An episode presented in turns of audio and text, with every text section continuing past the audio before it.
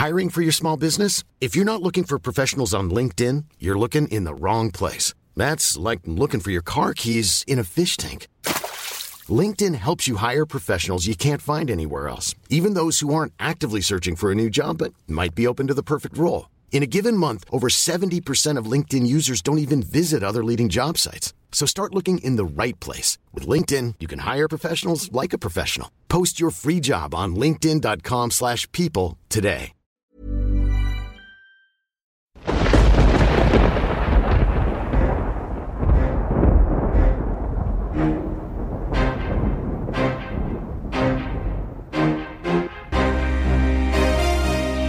Der John Sinclair Fan Podcast.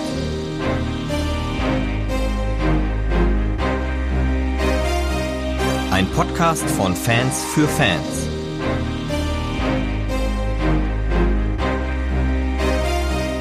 Von Alexander Weisheit. Ja, hallo, liebe John Sinclair Freunde. Willkommen zum wirklich ersten Fan Podcast, dem Podcast von Fans für Fans. Ich kann es selbst kaum fassen, aber dieser Podcast ist der Gewinn des John Sinclair Fan Podcast Wettbewerbs. Er ist von einem Fan für euch Fans von John Sinclair. An dieser Stelle nochmal recht herzlichen Dank an euch alle, die für Leserbriefe aus dem Jenseits abgestimmt und mir dies hier ermöglicht haben. Ich bin Alexander Weisheit, 48 Jahre jung, lese, höre, sammle seit über 30 Jahren vieles um unseren Geisterjäger John Sinclair. Ich bin ein Fan, der am Geisterjägerleben teilnimmt. Meine einzige und liebste Soap, wie ich immer wieder gerne sage. Nachdem der Bastei Verlag mir mitteilte, dass ich den Fan-Podcast gewonnen hatte, wurde mir schnell klar, was für ein Aufwand so ein 30 bis 50-minütiger Podcast sein wird. Leserbriefe aus dem Jenseits sollte eine lustige fünfminütige Bewerbungsvorstellung sein. Aber einen ganzen Podcast damit zu füllen, schien mir schnell langweilig zu werden. Deshalb musste ich mir überlegen, was ich mit meiner gewonnenen Zeit alles anfangen konnte. Nach einigem Hin und Her ist mir schnell klar geworden, dass dieser Podcast für die Fans von John Sinclair werden sollte. Innerhalb der kurzen Zeit von knapp zwei Wochen wälzte ich so einige Themen hin und her, die mir interessant genug dafür erschienen. Hier jetzt erstmal einen Überblick über diesen Podcast. Die Fanwettbewerbe. Ich erzähle euch kurz, welche Wettbewerbe es von John Sinclair in letzter Zeit gab und wie der aktuelle Stand dazu ist. Als zweites habe ich den Fanfilm Kinder der Nacht, hier habe ich mit Heiko Bender ein ziemlich ungewöhnliches Interview zum aktuellen Status und der Zukunft des Films geführt. Das John Sinclair Abenteuerspiel. Auch wenn das Abenteuerspiel bereits in den Jahren 2009 bis 2011 auf den Markt kam, finde ich es als Rollenspieler einen Bericht wert. Dann habe ich ein Interview mit dem neuen John Sinclair Teamautor Oliver Müller geführt. Wer ihn noch nicht kennt, wird ihn hier kennenlernen. Eine Vorschau auf die nächsten John Sinclair Romanhefte mit interessanten Hintergründen gibt es auch noch. Und zum Schluss habe ich natürlich noch ein paar Leserbriefe aus dem Jenseits für euch, die ich in der kurzen Zeit meines Bewerbungspodcasts nicht vortragen konnte. Ich hoffe, da ist für jeden etwas Interessantes dabei. Und jetzt viel Vergnügen mit dem ersten John Sinclair Fan Podcast. Die Fanwettbewerbe. Der aktuelle Wettbewerb zum Fan-Podcast startete Ende Juni 2019 auf der johnsinclair.de Seite. Es wurde Deine Stimme im Fan-Podcast gesucht. Unter allen Einsendungen wurden vier Beiträge ausgewählt, die im 18. offiziellen John Sinclair Podcast von Dennis Erhardt und Sebastian Breitbach vom 9.8.2019 vorgestellt wurden. Gleichzeitig zum Erscheinen des Podcasts konnte man online für die vier Nominierten voten. Am 13.08.2019 wurden die zwei Sieger mit den meisten Stimmen als Gewinner erkoren. Einer der beiden bin ich. Der andere Georg Bruckmann, der mit seinem gewonnenen Podcast zeitgleich zu diesem hier erscheinen sollte. Ich bin gespannt, zu was ihn seine Bettmonster getrieben haben. Zum Zweiten gab es im März 2019 einen Wettbewerb, der dazu aufrief, Deine Sinclair-Geschichte im Sinclair-Podcast. Hier sollten Kurzgeschichten eingereicht werden, um diese als Hörbuch in einem Podcast zu adaptieren. Unter allen Einsendungen gab es acht Favoriten, für die man bis Mitte April online voten konnte. Hier bin ich mit meiner Geschichte Homeoffice zwar in die Endrunde gekommen, habe es aber leider nicht unter die drei Gewinner geschafft. Auf Platz drei schaffte es Stefan Hensch mit seiner Geschichte Sohn der Finsternis. Den zweiten Platz belegte Stefan Karl McGrath mit Scarecrow, der Bluträcher der Romney Marsch. Und schließlich auf Platz 1 mit den meisten Stimmen ging die Geschichte Feuertanz von Thomas Williams. Zum aktuellen Stand konnte ich erfahren, dass die Kurzgeschichten bereits aufgenommen wurden. Wann es zu einer Veröffentlichung kommt, hat man mir leider nicht gesagt. Ich hoffe doch, dass dies bald der Fall sein wird. Sicher erwarten die Gewinner schon gespannt, wann das Ergebnis der Öffentlichkeit präsentiert wird. Damit meine Kurzgeschichte Homeoffice nicht in meiner Schreibtischschublade verstaubt, habe ich sie an den Bastei Verlag geschickt. Britta Künkel, die Redakteurin der John Sinclair Romanhefte, hat mir sogar eine positive Antwort geschickt, sodass meine Geschichte Homeoffice nun in Band 2153 am 15. Oktober erscheinen wird. Ein Band früher gibt es sogar ein kurzes Autorenporträt von mir. Dann gab es online eine Umfrage dazu, ob der Roman Willkommen im Shocking Palace von Ian Rolf Hill als Hörbuch oder als Hörspiel umgesetzt werden sollte. Diese Umfrage hat ein eindeutiges Ja mit 77 Prozent zu einem Hörspiel ergeben. Hierzu habe ich heute Morgen noch eine Mail von Marc Sieper, dem Leiter von Lübbe Audio, bekommen. Er teilte mir mit, dass die Umsetzung im Moment auf Eis liegt, aber ganz vergessen ist sie auf jeden Fall nicht. Der Wunsch der Fans war ein Hörspiel, was ein bisschen aufwendiger ist, es umzusetzen. Das Projekt ist nicht gestorben, sondern wartet auf eine konzeptionelle Eingebung. So sein Zitat.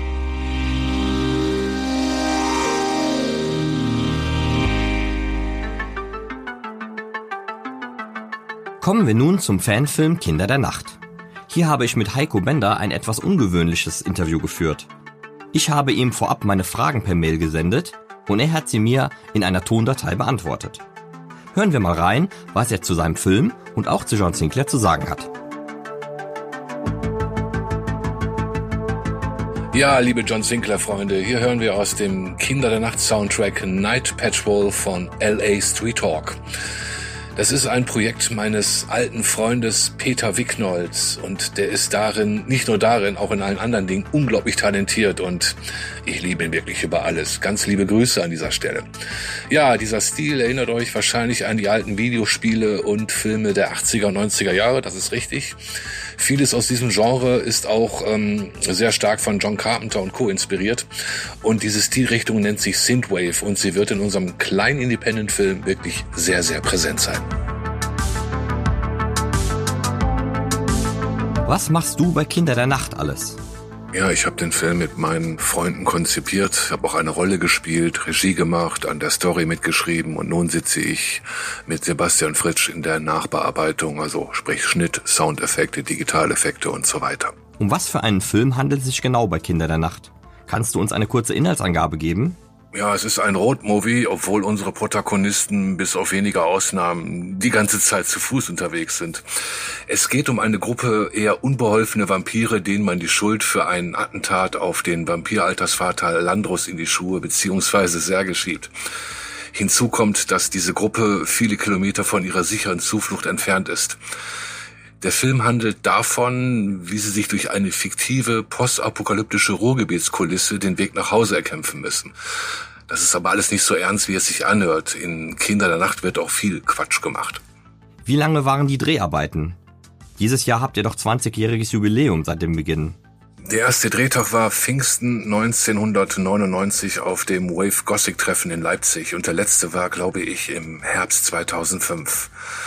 Stimmt, aber eigentlich wären es erst im nächsten Jahr 20 Jahre, also unser Jubiläum, wenn man die Drehvorbereitungen da noch mit einrechnet. Was ist in der Zwischenzeit alles passiert? Nach den Dreharbeiten, bis es endlich zur Postproduktion kam.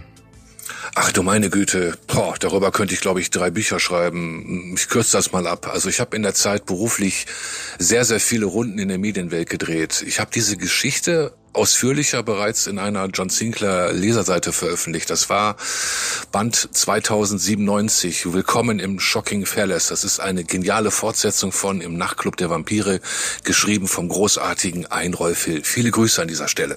Wann begann die Postproduktion? Das war 2013. Damals arbeitete ich mit Sebastian Fritsch in der Redaktion eines Lifestyle-Printmagazins. Bei einer Unterhaltung erzählte er mir, dass er so hobbymäßig CGI-Effekte macht und dass er sehr gerne mal an einen Film mitarbeiten würde. Ja, und ich hatte ja noch was Unfertiges in der Schublade und seitdem machen wir das zusammen in unserer wirklich sehr, sehr knapp bemessenen Freizeit. Wie weit seid ihr zum heutigen Stand? Ja, 90 Prozent sind jetzt äh, final fertig geschnitten und wir befinden uns gerade in den letzten Szenen und auch in unseren letzten Zügen. Was hat der Film mit John Sinclair zu tun?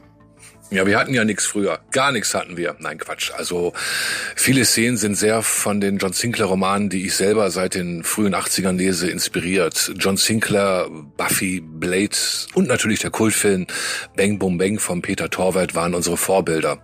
Aber das wird der Zuschauer auch knallhart zu spüren bekommen. Ja, außerdem spielt der gute Jason ja auch eine Rolle in Kinder der Nacht. Kannst du uns etwas zu den Dreharbeiten mit Jason Dark erzählen? Ja, wir schrieben den guten Jason natürlich ähm, eine gemeinsame Szene mit unserer Justine Cavallo auf den Leib. Und er war von dieser Idee und natürlich auch von Nicole Heiker, die die Rolle der Justine in unserem Film spielt, extrem begeistert. Wen hat er gespielt und gibt es ein paar Anekdoten? Ja, wir saßen bei ihm zu Hause und seine Frau hat damals einen erstklassigen Kirschkuchen gebacken, der war unfassbar lecker. Und er hatte dann selber die Idee, dass er eine abgewandte Form eines John Sinclair Charakters verkörpern möchte. Ja, da haben wir uns dann noch ein bisschen den Kopf zermartert und dann kamen wir dann gemeinsam auf die Idee, äh, dass er einen ergrauten Vincent van Ackeren verkörpern möchte und das ist dann auch im Film so geschehen. Wie lange waren die Dreharbeiten mit Jason Dark? Ja, wir drehten eine ganze Nacht lang, ich glaube, das war Oktober, es war ein bisschen kalt im Duisburger Landschaftspark.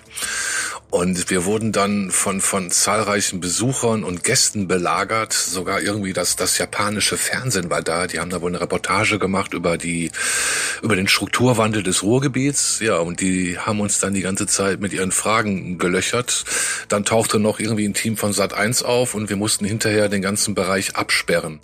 Das war ziemlich lustig, aber auch ziemlich anstrengend. Kelly Trump spielt die Rolle der Justine Cavallo. Was hat Ihre Figur mit der John Sinclair-Serie zu tun?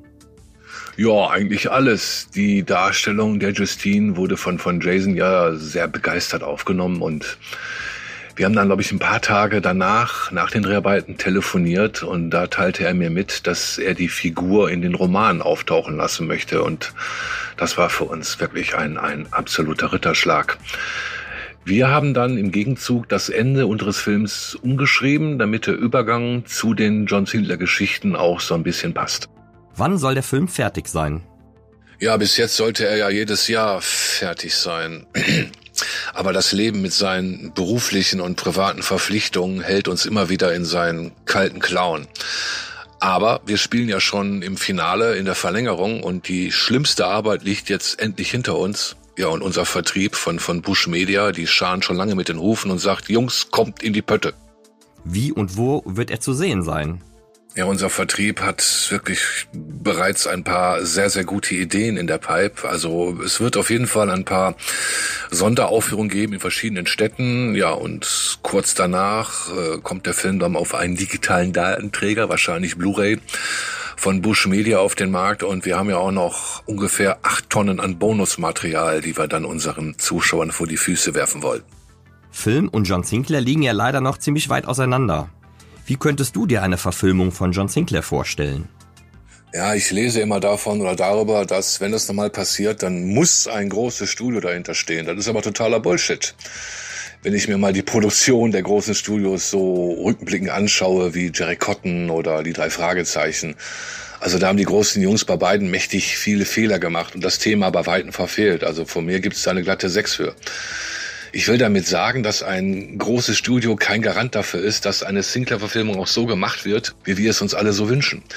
Zunächst einmal würde ich an der Stelle des Bastei Verlags nicht alles komplett aus der Hand geben. Versucht es selber. Sucht euch einen Partner von den Streaming-Portalen wie Netflix oder Amazon. Oder probiert es mit einer Crowdfunding-Kampagne für einen Pilotfilm. Heute ist ja so vieles möglich. Besonders die Effekte, die man für einen Sinclair-Film braucht, sind ja mittlerweile bezahlbar geworden. Und da draußen, auch bei uns, sitzen unglaublich viele gute Leute, die auf solch eine Gelegenheit nur warten. Bei der Produktion selber würde ich mir einen Sinclair-Auto als eine Art Hausmeister wünschen. Der Florian Hilleberg zum Beispiel könnte den Regisseur mächtig in den Nacken hauen, wenn er sich mal äh, aufgrund eines möglichen Ego-Problems so ein bisschen verselbstständigt, wenn ich mal jetzt so auf die RTL-Verfilmung zurückblicke. Ja, und bei den Schauspielern würde ich mir unbekannte, aber talentierte Gesichter wünschen, die in die Rollen passen. Es interessiert sich keine Sau dafür, ob ein alter, abgehalfterter Schauspieler den Sir James spielt. Wie gesagt, das muss alles optisch und so weiter charakterlich passen. Und die derzeitige Unterhaltungsvielfalt durch die Streaming-Portale, die Zeit ist besser denn je. Also ich weiß, es wird bestimmt nicht einfach, aber es sollte mal so langsam mal ein Entscheidungsträger äh, sich der Sache annehmen. Es gibt so viele Möglichkeiten. Ja, und wir in Ruhrpott sagen ja immer dazu, nicht quatschen, sondern machen. Zum Schluss haben wir noch einen kleinen Ausschnitt aus dem Film. Diese Szene ist aus dem Rat erhalten. Hier sehen wir ähm, Dan van Husen, das ist wirklich ein sehr, sehr guter, altbekannter ähm, Italo-Western-Schauspieler. Der hat kurz äh, vor den Dreharbeiten bei Kinder der Nacht hat er noch mit äh, Bruce Willis an das Tribunal gedreht. Und der ist nach den Dreharbeiten zu uns rübergeflogen und ähm, wollte bei uns mitspielen. Der hat in London von unserem Projekt gehört. Also eine sehr interessante Begegnung. Ein ganz, ganz toller Typ und von ihm habe ich unglaublich viel gelernt. Und er hält hier gerade eine Unterredung mit Justine über das Attentat an dem Vampir-Altersvater Landros. Die Gesetze der Alten fordern ihren Tribut für unseren Bruder. Wir werden Blutwache halten, so wie es unsere Tradition verlangt. Die Mörder von Landros laufen draußen frei herum und ihr wollt hier eine Trauerfeier abhalten? Jeder von uns könnte der Nächste sein. Ich weiß, dass Sie nicht viel Wert legen auf unsere Traditionen, aber ich kann Ihnen versichern, dass ich es berücksichtigen werde, wenn Sie einmal nicht mehr unter uns sind. Und dann, wenn ich es noch könnte, würde ich auf Ihre Asche scheißen! Sie verstehen doch, was ich meine, oder? Wir müssen Landros Mörder finden. Justine! Die Villa liegt in Schutt und Asche. Die Bastarde haben alle Spuren verwischt. Außerdem machen Sie einen Fehler, wenn Sie annehmen, dass ich Ihnen vertraue. Vielen Dank für die Neuigkeiten zu Kinder der Nacht und einem interessanten Ausblick, wie man einen Sinclair-Film verwirklichen könnte.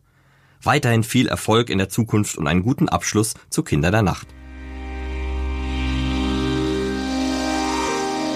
Kommen wir nun vom Film zum Spiel.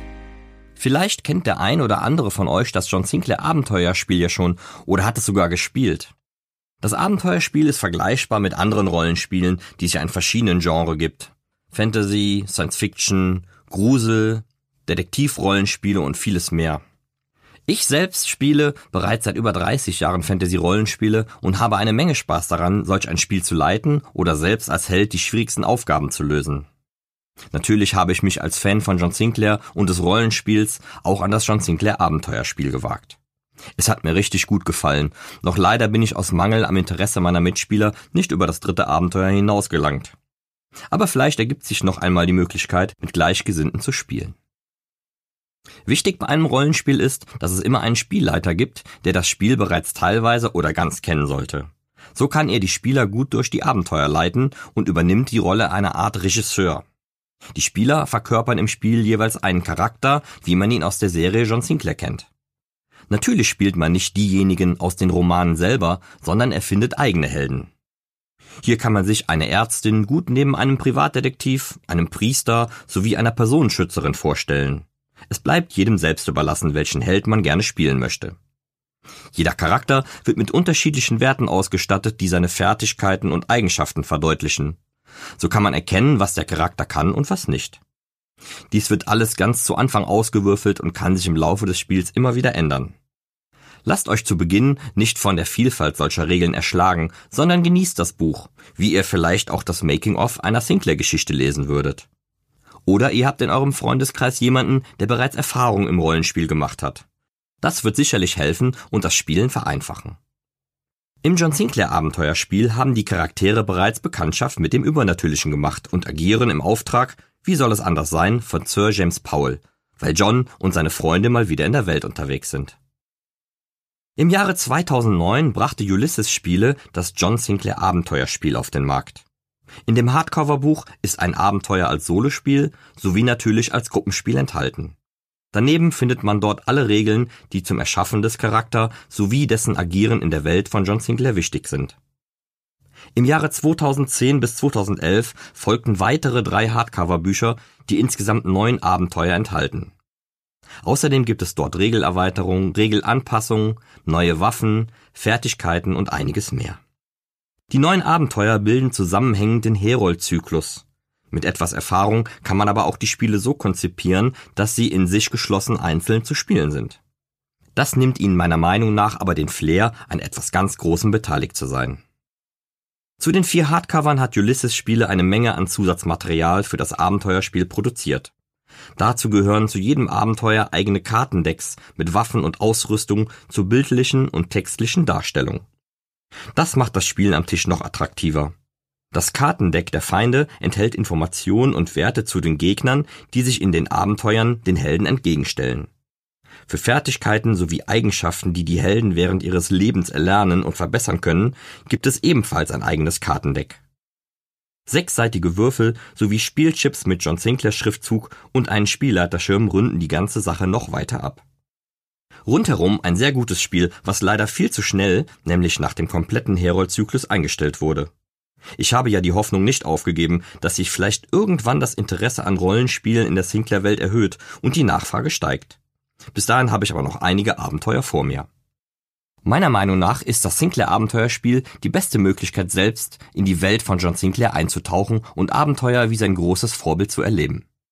Also, schnappt euch ein paar Freunde und macht euch wieder einmal einen gemütlich gruseligen Spieleabend. Es lohnt sich.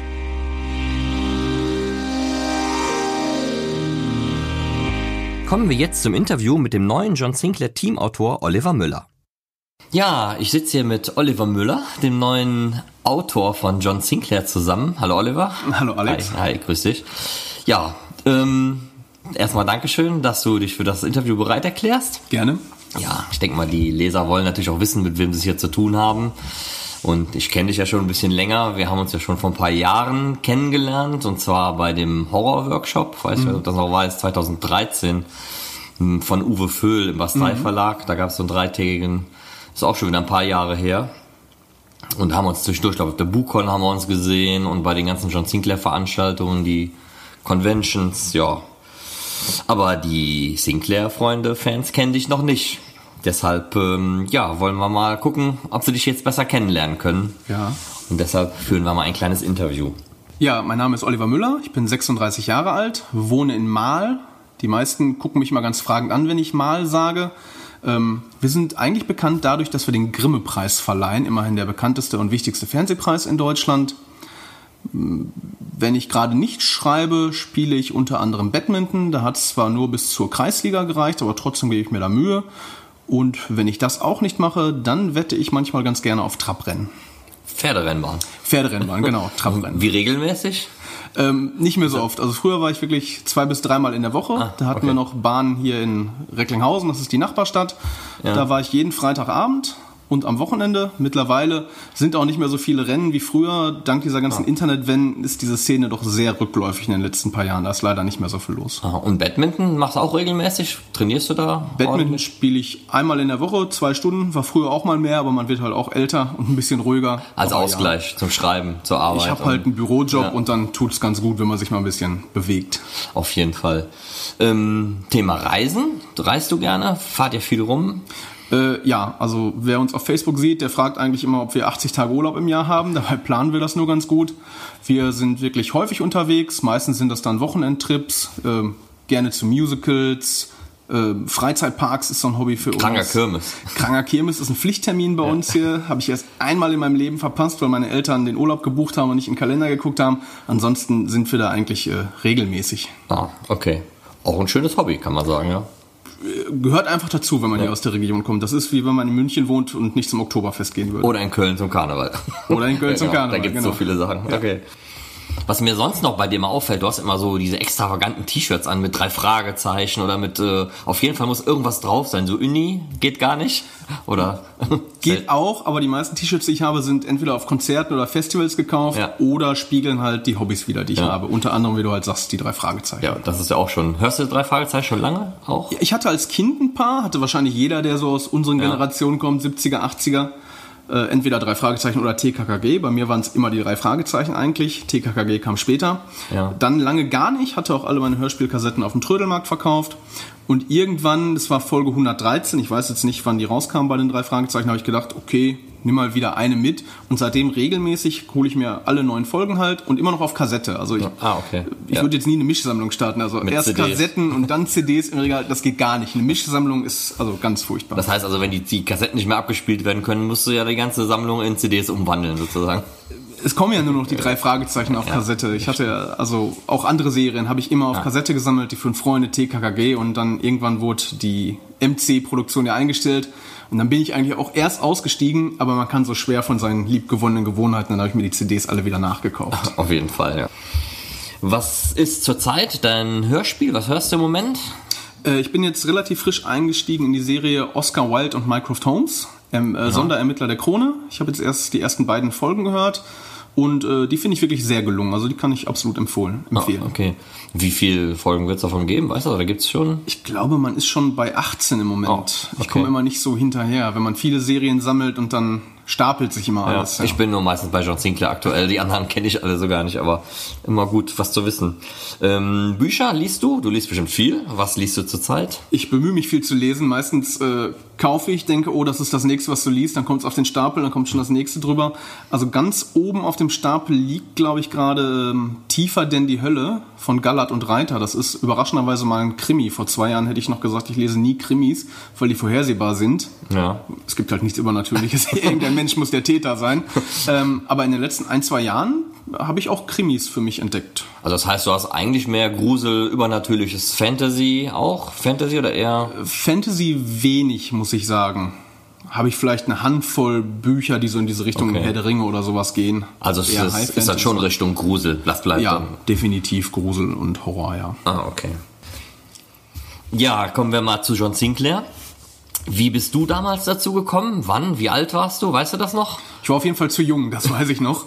ähm, also ich habe eine zwölf Jahre ältere Schwester und die hat John Sinclair schon damals gelesen. Und ich war auf jeden Fall noch in der Grundschule, ich muss neun oder zehn gewesen sein und war schon von diesen Titelbildern fasziniert. Sie hatte auch ein paar Horrorhörspiele.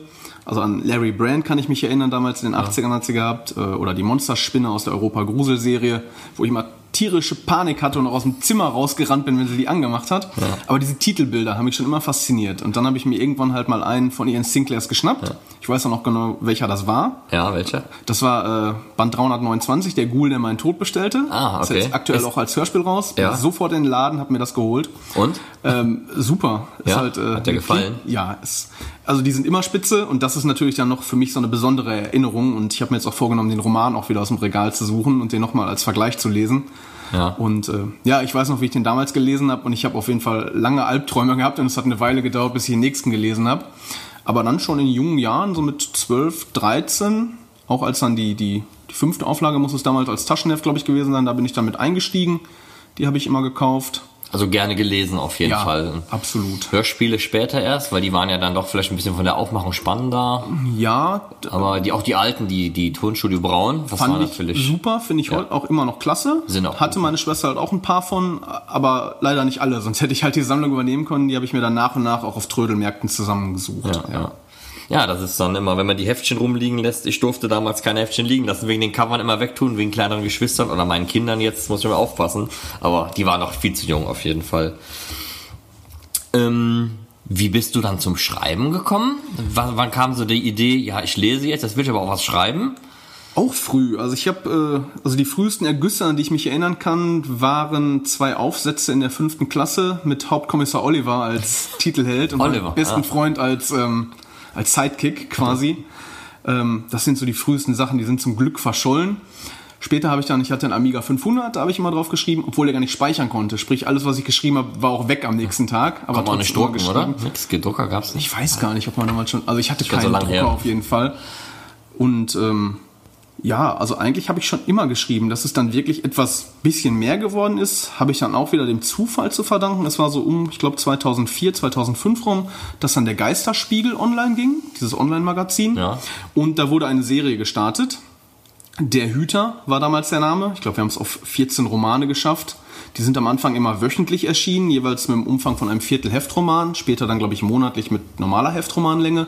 Und da wurden noch Autoren gesucht. Und ich war im Bastei-Forum, gibt es ja auch schon nicht mehr, und da wurde halt ein Aufruf gestartet, wer möchte mitschreiben. Und irgendwie sage ich immer erst ja und denke hinterher drüber nach, was das überhaupt bedeutet. Und so bin ich dann ins Hüter-Autorenteam gekommen. Das heißt, du hast ja gesagt und dann haben sie gesagt, na schreib mal was. Und dann stand Genau, und dann stand ich da und schrieb Band 5 mit einem Kollegen zusammen. Das ist, äh, wenn ich den Namen jetzt sage, sagen vielleicht manche, ah ja, das war nämlich Oliver Fröhlich. Ah, Oliver Fröhlich. Ja, da kommen wir gleich auch noch zu. Ja. Dein erster Roman bei John Sinclair war mit Oliver Fröhlich. Da Genau. gehen wir gleich auch noch drauf ein und die weiteren. Ja, das heißt, du hast da Online-Romane geschrieben. Genau, die sind Hast du an Wettbewerben teilgenommen? Weißt du das irgendwie, dass so, wenn so Kurzgeschichtenwettbewerbe Ja. waren, jetzt hab- auch in der ersten Zeit? Das war dann auch was, was ich im Internet für mich entdeckt habe. Das habe ich gar nicht gewusst, dass halt Verlag, ich habe mich immer gefragt, wie kommt man an einen Verlag? Und dann habe ich diese, ich sag mal, Kleinverlagsszene, was jetzt gar nicht abwertend klingen soll, äh, für mich entdeckt. Und da waren wirklich diese Kurzgeschichten-Ausschreibungen, wo halt gesagt wurde, wir suchen eine Geschichte, folgende Formalien müssen dann eingehalten werden, nicht länger als 10 Seiten, 15 Seiten XY. Und da konnte man halt Geschichten hinschicken. Die ersten Male bin ich dann halt auch gescheitert, aber manchmal bekommt man halt auch Feedback und lernt daraus. Und irgendwann wurden dann halt auch Geschichten angenommen und Kurzgeschichten veröffentlicht. Das waren so die ersten gedruckten, ich sag mal, professionellen Veröffentlichungen. Da ist man schon stolz, wenn man das so sieht. Ne? Da ist man, ja, schon stolz. Glaube ich. Da habe ich dann den ersten Platz gemacht mit einer Ah. Geschichte äh, mit dem Namen Navi des Grauens. Na, Weiß wie ich das, noch.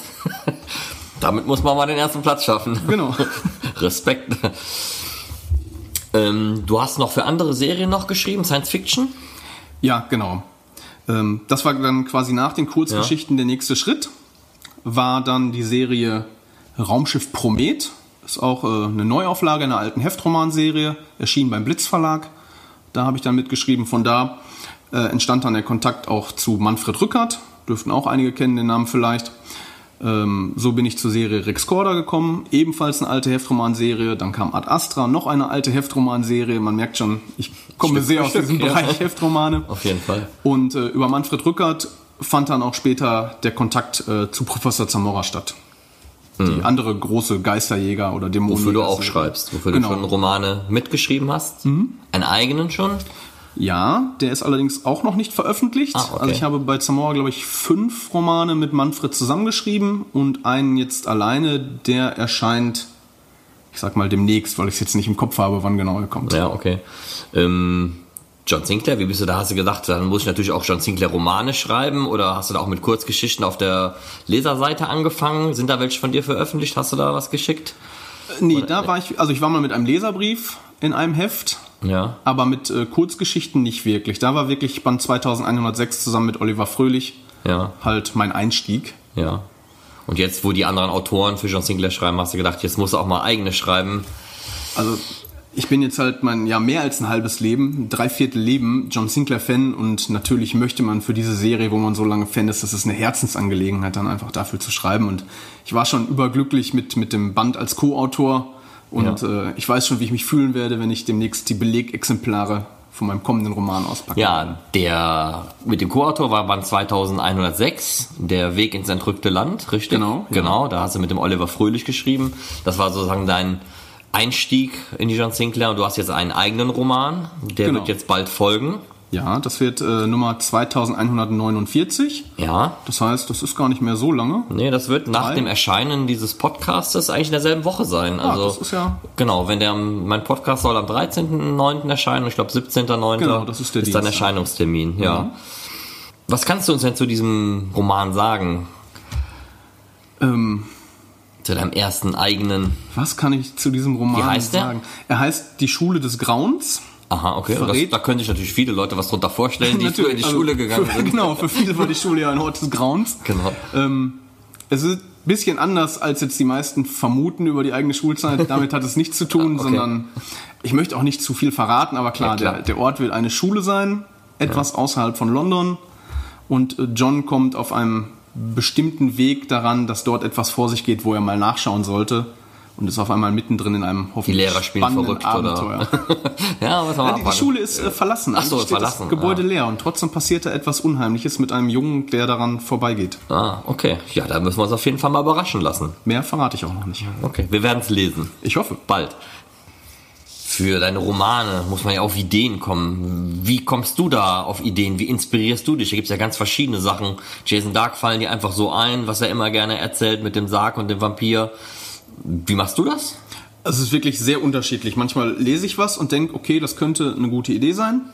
Jetzt mal so ein Beispiel, also ich weiß noch nicht, ob es ein Roman wird. Wenn es keiner wird, dann mich bitte jetzt nicht drauf festnageln. Äh, demnächst startet hier in der Nähe in einem Museum in Herne eine Ausstellung über die Pest. Und äh, da sind verschiedene Ausstellungsstücke. Kleinste ist wirklich eine Pestbakterie. Und das größte ist ein Anker, der von einem Schiff war, das 1720 die Pest nach Marseille geschleppt hat und dann später versenkt wurde und irgendwann hat man diesen Anker wieder gehoben. Und das sind so Sachen, die bleiben mir dann im Kopf und ob aus einer Idee dann wirklich eine komplette Geschichte wird, muss halt noch mehr drumherum. Da muss Genau. man überlegen, was passiert da vielleicht, ja. Klar, für was Kurzes wird sowas schon reichen, aber um für einen ganzen Roman, da muss natürlich ein bisschen mehr Fleisch an die Knochen. Und Und vielleicht lesen wir darüber ja auch was. vielleicht. Genau. Man weiß es noch nicht. Ähm, und manchmal sitzt man einfach so da und dann fällt einem ein Begriff ein, weiß man auch noch nicht, was man damit anfangen soll, aber man möchte was daraus machen. Ein so ein Begriff war jetzt zum Beispiel Hexenasche. Ist mir im Büro eingefallen, habe ich sofort auf den Block gekritzelt. Hexenasche, der Zettel liegt immer noch da. Vielleicht wird auch das mal was. Ich, da habe ich sogar schon angefangen, so ein wenig an einem Expo zu arbeiten. Ah, ist okay. aber auch noch so halbgar, sag ich Ah, mal. Okay, ja. Wann und wie schreibst du? Du bist ja auch berufstätig, das heißt, du kannst nicht den ganzen Tag morgens aufstehen, Kaffee nehmen, schreiben, sondern eher nach der Arbeit, lieber nachmittags, abends, gemütlich. Ja, da ich einen Bürojob habe und da schon meistens acht Stunden am PC sitze, muss ich mich dann manchmal auch aufraffen. Aber es geht natürlich nur abends. Ich kenne auch Kollegen, die äh, stellen sich den Wecker eine Stunde früher und schreiben schon eine Stunde vor der Arbeit. Wäre nichts für mich, weil morgens sehe ich selber aus wie ein Zombie. Das kann bei mir nicht funktionieren. Kommt drauf an, wann man aufsteht, ja. ja, für mich haben. ist alles zu früh vor Sonnenaufgang, sage ich mal. Ähm, deswegen ist es meistens abends in der Woche, aber dann auch nur noch eine Stunde, wenn es gut läuft, anderthalb und sonst eher am Wochenende, wenn wir nicht unterwegs sind. Ja, okay. Aber man muss sich die Zeit natürlich auch dann nehmen, ne? wenn man Natürlich, einen Abgabetermin hat. Also es sind dann immer die drei Stufen. Boah, ich habe noch mega Zeit. Jetzt könnte ich mal anfangen. Wie soll ich das noch schaffen? Also so läuft es irgendwie bei ganz vielen Immer auf bei letzten. Drücker dann noch, ne, gerade so abgeben. Ja, ich glaube, da gibt's auch viele, die das so haben. Ganz Ja. selten, dass einfach mal fertig ist und sagt, was mache ich jetzt? Ich habe so viel Zeit. Ach, dann hätte ich schon wieder das nächste zu schreiben wahrscheinlich, aber Was ich auf jeden Fall noch ansprechen will, ist, dass du einen Preis bekommen hast. Mhm. Du hast zwar äh, eine Kurzgeschichte in einer Anthologie geschrieben. Genau. Erzähl mal da was drüber. Den Vincent-Preis, einer der bekanntesten, begehrtesten Kurzgeschichtenpreise. Das ist, glaube ich, der einzige Horror-Literaturpreis in Deutschland. Ja. Und ähm, da bin ich tatsächlich durch jemanden nominiert worden. Also ich weiß bis heute nicht, wer es war. Wenn einer der Hörer es war, darf sich gerne bei mir melden. Ich würde mich bedanken. Ich habe mich dann auf, auf der Longlist gefunden. Cool, ja. Und äh, dann hat es geklappt, auf die Shortlist zu kommen. Und ich war an dem Wochenende, wo die Preisverleihung war, das war im Mai, glaube ich, auf dem MarburgCon, war ich selber auf einem Schreibseminar in Wolfenbüttel und habe dann abends äh, eine Nachricht gekriegt, dass ich den Preis halt gewonnen habe. Und das war natürlich mega. Also das ist jetzt der erste Literaturpreis, den ich gewonnen habe und ja, das ist wirklich eine super. Auszeichnung, da ist man Ganz stolz toll. drauf. Ich habe Ne? eine super schöne Urkunde bekommen, die steht oben neben meinem Bett, ganz stolz. Ja. Guck ich jeden Abend drauf. Mit welcher Kurzgeschichte war das? Äh, die Kurzgeschichte heißt The X-Men's Jazz. Und Hat ein- erscheint wo? ist erschienen in der Anthologie Dark Killers im Verlag Romantruhe. Ah, okay. Das heißt, die gibt's schon, die kann man auf jeden Fall. Die kann man kaufen und ja, scheinbar finden die Menschen, dass es sich lohnt. Ich finde es auch. Also sie Ja. ist mir toll gelungen. Sehr gut, Glückwunsch auf jeden Danke. Fall. Gut. Ja, da kommen wir auch schon fast wieder zum Ende des Interviews. Wir haben jetzt einiges erfahren über dich. Ich hoffe, die Hörer, Leser kennen dich jetzt ein bisschen besser, freuen sich auf deine Geschichte, besonders die Schule des Grauens, die demnächst erscheint. Ich wünsche dir alles Gute weiterhin, danke. viele gute Ideen für die anstehende Hochzeit. Heute anstehend, wenn das für gehören ist, hast du schon hinter dir sozusagen, dann sei, bist du verheiratet. Alles Gute da auch für deinen weiteren Lebensweg. Ähm, und ich denke, wir sehen und hören uns immer wieder. Auf jeden Fall. Dann bis dann, Olli. Ciao. Bis dann, Alex. Ciao. Jetzt gibt es eine Vorschau auf die nächsten John Sinclair Romane. Am 17. September 2019 erscheint der John Sinclair Roman Nummer 2149 Schule des Grauens von Oliver Müller. Nachdem Oliver Müller in Band 2106 Der Weg ins entrückte Land in Kooperation mit Oliver Fröhlich den Roman schrieb, ist dies nun sein erster eigener Roman.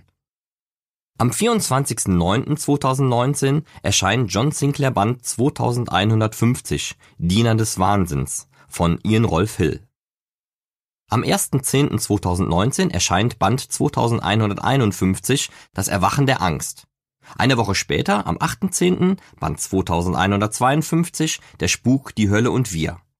Dies ist ein Zweiteiler von Ian Rolf Hill, in dem er die Tochan-Thematik weiterführt. Außerdem wird im zweiten Teil, Band 2152, mein Autorenporträt erscheinen. Der John Sinclair Band 2153, Die Teufelsnonne von Jason Dark, erscheint dann am 15.10. Hier könnt ihr dann auch meine Kurzgeschichte Homeoffice finden. Am 22.10. erscheint ein weiterer Roman aus der Feder von Ian Rolf Hill, Nummer 2154, Hölle im Herzen. Der Band 2155 im Haus der Geister von Timothy Stahl erscheint am 29.10. Er ist etwas ganz Besonderes, denn er ist ein Halloween Crossover Special. Und zwar mit Professor Zamora. Zeitgleich dazu erscheint auch der Professor Zamora Band 1185, Der Geist des Hauses von Timothy Stahl. Die beiden Cover der Bände ergeben zusammen ein Bild, das es im jeweiligen Heft auch als Mini-Poster geben wird. In diesem Halloween-Special arbeiten John Sinclair und Professor Zamora gemeinsam an einem Fall. Im John Sinclair Band 2145 hat Timothy Stahl einen Hinweis auf dieses Crossover gegeben. Dort heißt es, ein Fall, zwei Helden und zwei Romane, die nicht ein und dieselbe Geschichte erzählen. Das Ganze wird allerdings kein klassischer Zweiteiler in dem Sinne, dass man das eine Heft zuerst und das andere danach lesen muss. Ganz im Gegenteil, man muss gar nicht beide Romane lesen. Die beiden Crossover-Hefte schildern die Dinge aus der Sicht ihrer jeweiligen Titelhelden und sind in sich abgeschlossen.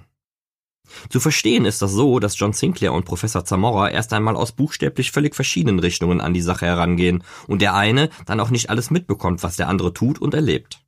Und vor allem nehmen die beiden Geschichten nicht dasselbe Ende. Wichtig für Band 2155 ist, dass man zuerst die Leserseite lesen sollte und dort die Informationen von Timothy Stahl zu diesem Roman. Hier auch ein kleiner Ausschnitt.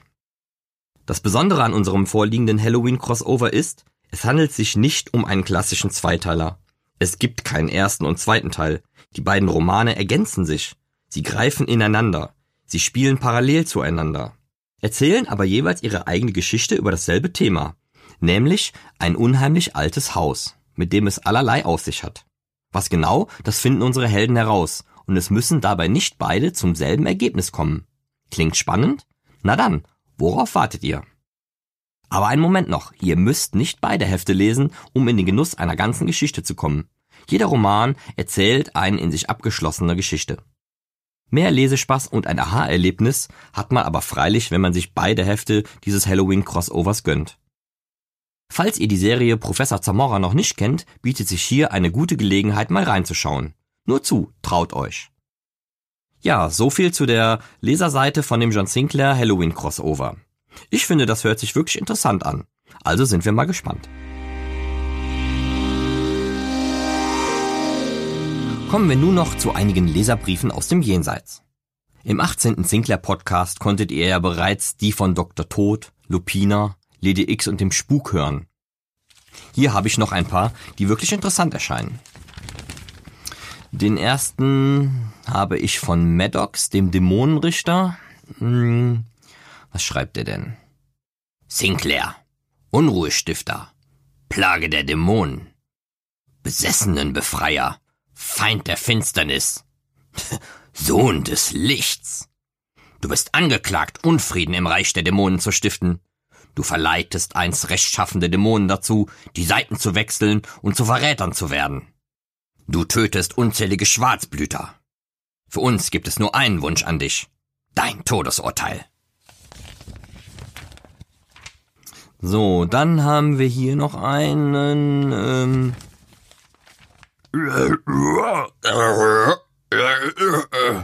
Ach so, der ist von Tokata. Den versteht eh keiner. Dann habe ich noch hier von Asmodis persönlich einen. Ah, mal gucken, was er so schreibt. John Sinclair. Was sind schon 45 Jahre? Ich bin seit Anbeginn der Zeit. Und ich werde ewig sein. Du lebst ja nur, weil ich es so will. Du bist mir oft nützlich, das gebe ich zu. Aber versprich dir nicht zu viel auf dein jämmerliches Leben. Es kann schneller zu Ende sein, als du denkst. Also, sieh dich vor. Du und dein Geisterjäger Helferlein. Feurige Grüße. Asmodes. Tja, jetzt sind wir schon am Ende meines Podcasts angelangt. Ich hoffe, ihr hattet Spaß mit meinem Podcast und es gab einige Informationen, die interessant für euch waren. Vielleicht gibt es ja regelmäßig so einen Fan-Podcast, das würde mich freuen. Schreibt mir eure Meinung, wie ihr ihn fandet und ich bin auf eure Reaktion gespannt. In diesem Sinne, gruselige Grüße, Alexander Weisheit.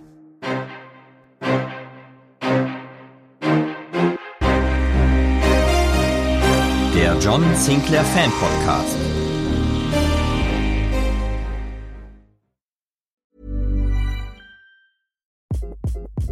Hi, this is Craig Robinson from Ways to Win, and support for this podcast comes from Invesco QQQ the official ETF of the NCAA. Invesco QQQ is proud to sponsor this episode and even prouder to provide access to innovation for the last 25 years. Basketball has had innovations over the years too. We're seeing the game played in new ways every day. Learn more at Invesco.com slash QQQ. Let's rethink possibility. Invesco Distributors, Inc.